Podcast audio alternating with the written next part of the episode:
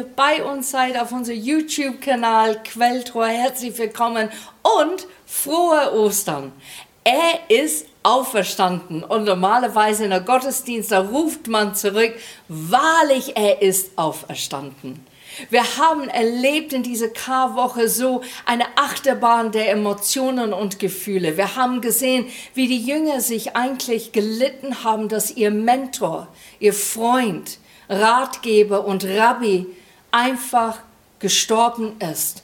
Die haben diese herzerreißende Momente erlebt, wo die auch sicherlich die Frage gestellt haben, ist es wahr, was Jesus gesagt hat? Wird er wirklich von den Toten auferstehen? Und dann, dann geschieht es. Er ist auferstanden. Er kommt zurück von dem Tod und besucht und begegnet denen. Und das ist eine der größten Wunder, was hier auf dieser Erden geschieht.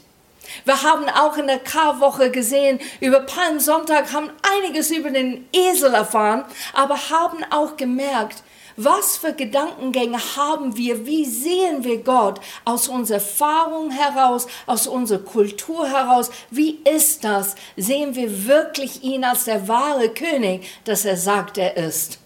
Und dann erleben wir, wie Jesus sich nicht beirrt von diesen ganzen Emotionen. Einmal rufen die Leute Hosiana zu und jubeln ihn an als der König, der Prophet, der gekommen ist.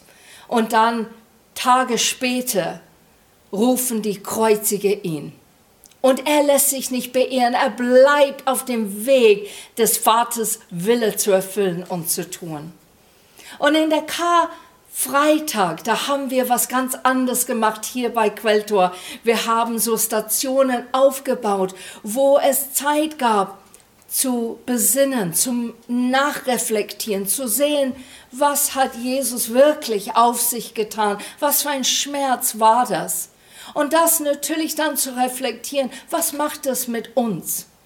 Wie geht es uns dabei und was sind wir erfüllt mit? Und können wir diese Liebe dennoch spüren durch den ganzen Zerrissenheit, der ganze Schmerz, der Jesus selber erlitt? Und heute, heute ist Ostersonntag. Heute ist der Tag, wo wir eigentlich im Grunde genommen große Party machen sollen, weil da jubeln wir, dass unser Erlöser, unser Retter, er hat's geschafft, er hat das gesagt und hat versprochen, was er gesagt hat. Und er kam und ist der ewige Messias, derjenige, der gekommen ist von Gott, uns einen Weg zu schaffen für die Menschen, damit die diese innige Beziehung mit dem Vater im Himmel haben können. Wenn du liest, welche Themen Jesus erwähnt, bevor er stirbt in die Evangelien, dann merkst du, es gibt so einen roten Faden, der uns begleitet durch diese Themen, der Jesus zu seinen Jüngern lehrt, erzählt und auch erklärt. Und wir sehen schon in Johannes 12, da fängt schon an, wie Maria Jesus salbt. Das ist so ein Liebesbeweis, das ist was, was sehr selten passiert zwischen Menschen, aber zwischen einem Mensch und Gott. Und Gott sehnt sich, dass das häufiger natürlich passiert.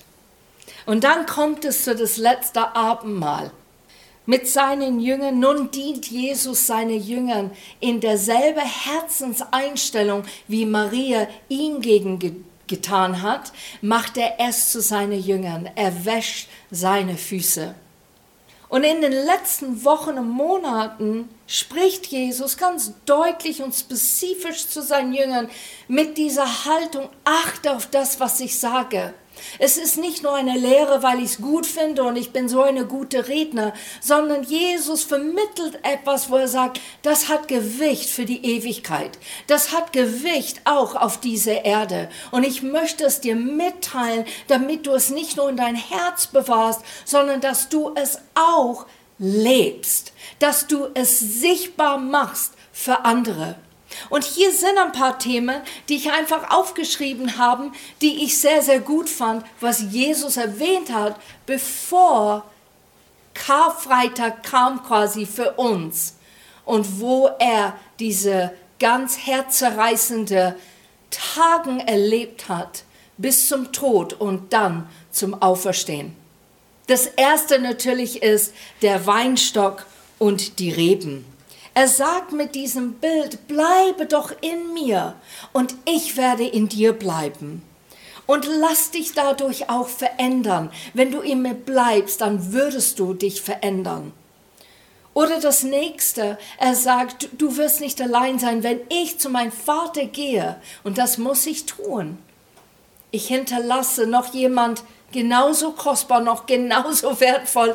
Und der ist derjenige, der überall sein kann. Nicht nur in Galiläa oder Bethlehem oder Nazareth oder Jerusalem, sondern der wird der ganze Welt sichtbar sein. Und das ist natürlich der Heilige Geist. Der wird kommen und wird euch unterstützen und helfen und sogar trösten.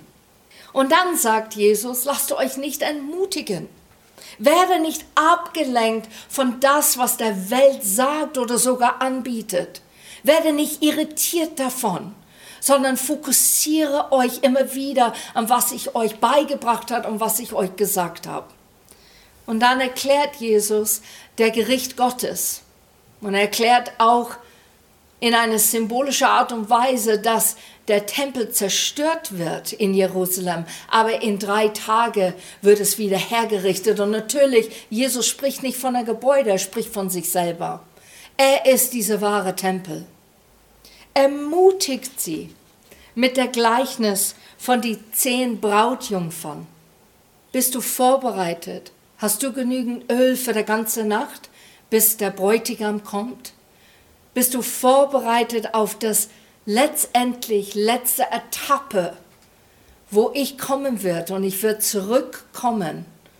Und das ist eigentlich Ermutigung statt ein ermahnendes Wort. Natürlich erklärt er die Geschichte, dass einer den Öl nicht hatte und musste zurückkehren in der Stadt und dann kam zu spät. Und ich glaube, das hat sehr viel mit unserem Glauben und auch unserem Fokus, auf wen wir fokussieren in Zeiten, wo es sehr hart ist oder herausfordernd ist. Verlieren wir unser Glauben verlieren wir Gott sogar in das ganze Bild, das Ganze. Und letztendlich sagt er, lasst euch nicht beehren. Was alles in der Welt geschehen wird, es wird geschehen.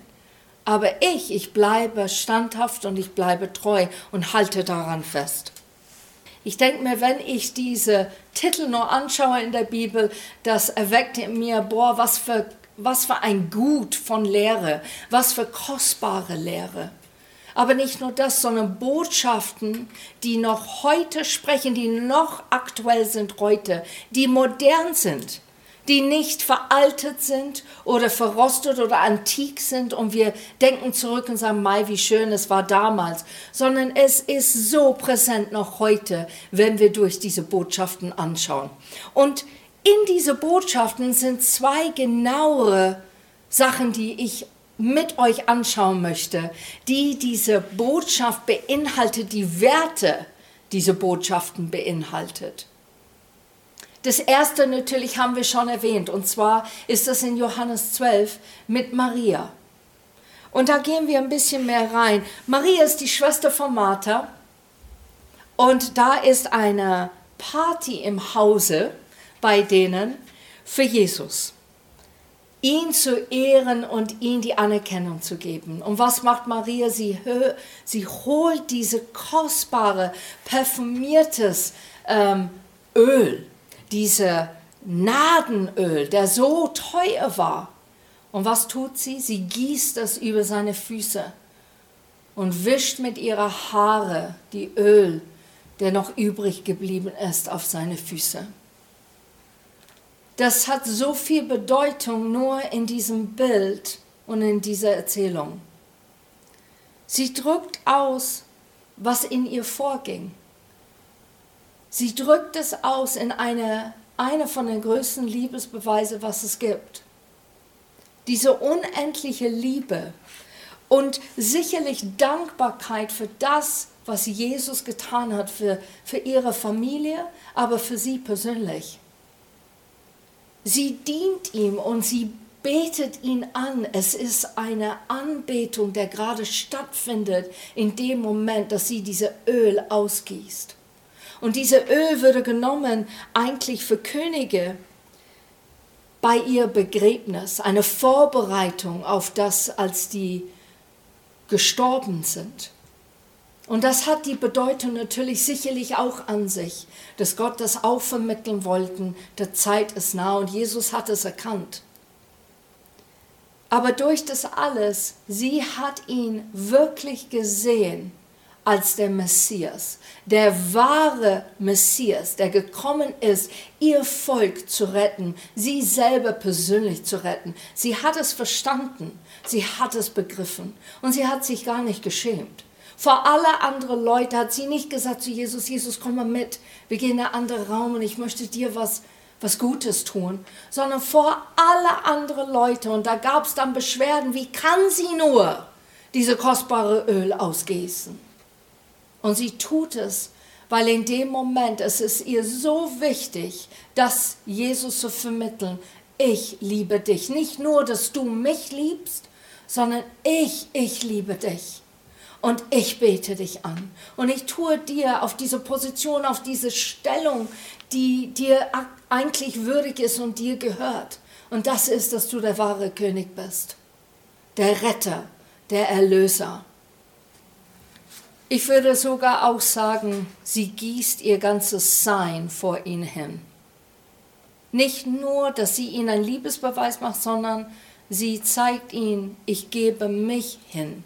Es ist eine Anbetung von beiderlei. Ich liebe dich und druck es aus, aber ich gebe dir mein Leben hin, Jesus. Ich beuge mich vor dir. Und Jesus macht genau das ein paar Tage später, aber mit seinem Leib und Blut. Und deshalb heißt mein Thema vergossen, aber nicht vergessen. Unsere Leben soll ausgegossen werden. Und das klingt vielleicht ein bisschen abstrakt oder ein bisschen absurd. Vielleicht denkst du, ja, naja, Kerstin, ausgegossen. Aber wie viel Energie, wie viel Kraft geben wir aus am Tag für banale Dinge? Weil wir denken, in dem Augenblick ist es so wichtig.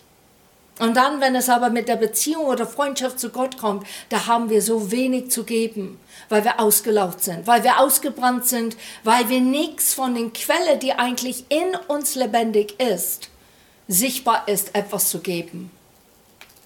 Und wir lesen hier einfach, wie Jesus dient andere und ermutigt genauso nach seinem Beispiel zu handeln, als er bei den letzten Abendmahl mit den Jüngern ist.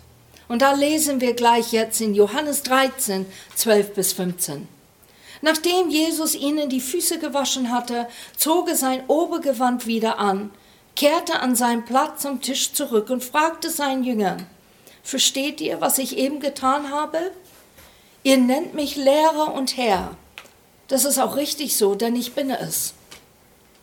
Wenn schon ich, euer Lehrer und Herr, euch die Füße gewaschen habe, dann sollt auch ihr euch gegenseitig die Füße waschen. Ich habe euch damit ein Beispiel gegeben, dem ihr folgen sollt. Handelt ebenso. Jesus sagt ganz deutlich, sei ein Beispiel. Sei dem Beispiel, das ich als Beispiel genommen habe. Tue das, wie ich war. Und in Lukas lesen wir in 22, Vers 19, dann nahm er ein Brot und er dankte Gott dafür, brach es in Stücke und gab es ihnen mit den Worten, das ist mein Leib, der für euch hingegeben wird. Feiert diese Mahl immer wieder und denkt daran, was ich für euch getan habe, so oft ihr dieses Brot isst. Ich liebe das an Jesus. Er macht so viele Eselsbrücken für seinen Jünger und auch für uns. Er macht ein Bild in ihrem Kopf. Diese Brot ist symbolisch für mein Leib. Der Wein, das wir gerade nehmen zu, zu uns, das ist mein Blut, der ausgegossen ist für euch die Blut, die nicht mehr zurückfließt in mein Leben, weil ich mein Leben schon ausgegossen habe für dich. Ich habe mein Leib hingegeben für dich. Aber nicht nur das, sondern er sagt, und jetzt hast du es erlebt. Jetzt hast du es mit mir erlebt und du wirst es nicht vergessen. Du wirst immer wieder daran erinnern. Und wenn du daran erinnerst, dann sagt er ganz deutlich in Lukas, Denkt daran, was ich für euch getan habe, so oft ihr dieses Brot isst. Denkt daran, handelt danach, sei ein Beispiel, die Füße zu waschen, dem Brot zu teilen, aber nicht nur da in diesem Augenblick. Und ich glaube, wir als Leib Christi haben sehr oft den Abendmahl und haben gesagt, oh ja, jetzt denke ich dran. Während ich den Abendmahl mache, denke ich daran. Aber ich glaube, Jesus meinte, nicht nur da, sondern du sollst das erinnern immer wieder in dein Leben tagtäglich. Du sollst nicht vergessen, dass ich für dich gestorben bin und für dich auferstanden bin. Dass ich der Gott bin, der sehr, sehr nah ist. Und nicht nur das, sondern ich möchte, weil ich Lehrer war und weil ich eigentlich Gottes Sohn war, trotzdem habe ich mich erniedrigt und mit Demut dir die Füße gewaschen. Und genau so sollst du handeln mit anderen Menschen. Und wenn ich an das denke, dann muss ich auch schlucken, weil wir als Christen, wir wissen dass Demut ist ein Wort, der sehr gängig ist. Und wir kennen uns aus mit diesem Wort, aber vom Wort zum Tat sind zweierlei Sachen. Und ich glaube, wenn wir das Wort dienen hören, das klingt auch ein bisschen altbacken, wo wir denken, okay, dienen, was bedeutet das? Aber dienen bedeutet im Grunde genommen helfen, aber in Demut. So wenn deine Mama sagt, komm, hilf mir, das Auto zu lernen, ich bin gerade von Einkauf zurück und das Kind macht, hm, okay, mache ich und hilft, das ist nicht, was dienen ist. Dienen ist, Mama, ich bin schon da, du bist einkaufen gegangen, ich möchte dir jetzt helfen. Ich möchte dir, wie kann ich dich unterstützen? Wie können wir das alles verräumen? Das ist ein dienendes Herz. Das ist nicht an sich selber denken. Es ist immer vorauszuschauen, was braucht der andere. Und das hat Jesus andauernd gemacht. Er war erfüllt mit Barmherzigkeit. Und das ist genau das, was er uns vermittelt. Vergiss es nicht. Vergess es nicht. Und deshalb habe ich dieses Eselbrücke gebaut, damit du es nicht vergisst, was ich getan habe. Das zum Beispiel bin ich. Und das ist Gott. Und ich gehe zu Gott und lege mein Leben sozusagen vor ihm hin. Und was Gott macht, ist es wunderbar. Er gießt sein Leben und sein ganzes Sein in mich hinein. Ich bin erfüllt, ich bin geliebt, ich bin angekommen. Ich kenne, was er alles gemacht hat am Kreuz und ich bin dankbar. Und was ich tue ist, ich lasse das Wasser nicht einfach so da in diesem wunderbaren Karaffe oder, oder Glaskrug stehen, sondern ich treffe andere Menschen. Und die sind die anderen Menschen. Und was ich tue ist, wenn ich erzähle über Jesus, dann gieße ich ein bisschen das aus. Oder ich tue was Gutes und diene, genau wie Jesus es gemacht hat. Oder ich erinnere mich und vergesse nicht, was Gott mir Gutes getan hat. Und deshalb erzähle ich das dann natürlich weiter. Und was passiert ist, ist, dass diese Menschen einen Blick bekommen, wer Gott ist und die spüren das sogar in ihrem Sein. Da gibt es einen Unterschied von nur Erzählungen, sondern es gibt das, das Wort Gottes, wenn wir es verwenden und die Menschen spüren, da ist ein Unterschied. Warum? Weil Gottes Wort Kraft hat. Es ist Worte und Macht, die nicht einfach so rausgehen, wie wenn wir eine Konversation haben. Und das tröstet mich. Und es füllt mich immer wieder neu. Und was ich tun kann, ich kann immer wieder zu Gott gehen und mich füllen lassen. Immer wieder neu von ihm schöpfen. Und das soll für euch so eine Eselsbrücke sein, damit ihr nicht vergesst, ich darf dienen und ich darf nicht vergessen. Und wenn ich diese zwei Dinge tue, in Gott und mit ihm, dann wird es mir leicht fallen. Es wird nicht mühsam sein, es wird nicht anstrengend sein, sondern es ist mit der Auftrag, was der Heilige Geist uns gibt, und das ist die Kraft, Dinge durchzuhalten und wirklich es zu Ende zu bringen. Wir sollen Gott würdigen. Und wie tun wir das? Genau so in unser Leben, in unser alltägliches Leben. Und ich möchte gleich, dass wir auf Galate gehen und da steht es in 2.19b, äh, bis 21a. Mein altes Leben ist mit Christus am Kreuz gestorben. Darum lebe ich nicht mehr ich, sondern Christus lebt in mir. Mein vergängliches Leben auf dieser Erde lebe ich im Glauben an Jesus Christus, den Sohn Gottes, der mich geliebt und sein Leben für mich gegeben hat. Ich lehne dieses unverdiente Geschenk Gottes nicht ab. Ein unverdientes Geschenk Gottes. Und da habe ich auch ein Bild für euch heute, und zwar diese ganz süße Schachtel. Wenn du das mal anschaust und ich sage, ich gebe dir das, dann wirst du vielleicht freuen, weil es einfach so süß aussieht und so schön verpackt ist. Und du machst es nicht auf, dann verpasst du was. Aber weil wir Menschen sind und wir sind neugierig, dann machen wir diese Schachtel auf. Und in dem Moment machen wir es auf. Und wir, oh meine Güte, was sehen wir da drin? Wir sehen Geld. Wir sehen 50 Euro. Ja, das ist schon was, ne? Und wenn ich sage, das schenke ich dir. Und ich glaube schon, dass du dich riesig freust darüber, dass du sagst, wow, super, vielen, vielen Dank. Was tust du? Du tust es in dein Portemonnaie und lässt es einfach da? Oder wirst du diese 50 Euro nutzen? Es bringt nichts zu sagen, ich habe 50 Euro und dann irgendwann einmal kommt jemand und sagt, na ja, ich habe immer noch die 50 Euro und du verwendest dieses unverdientes Geschenk nicht an. Aber eigentlich sollst du deinen Kühlschrank füllen oder du brauchst dringend was und 50 Euro haben gefehlt. Dann würdest du diese 50 Euro dafür verwenden. Und so ist es eigentlich als ein Bild, wie Gott ist. Er gibt uns eine wunderschöne Schachtel. Und in diese Schachtel gibt er Versorgung.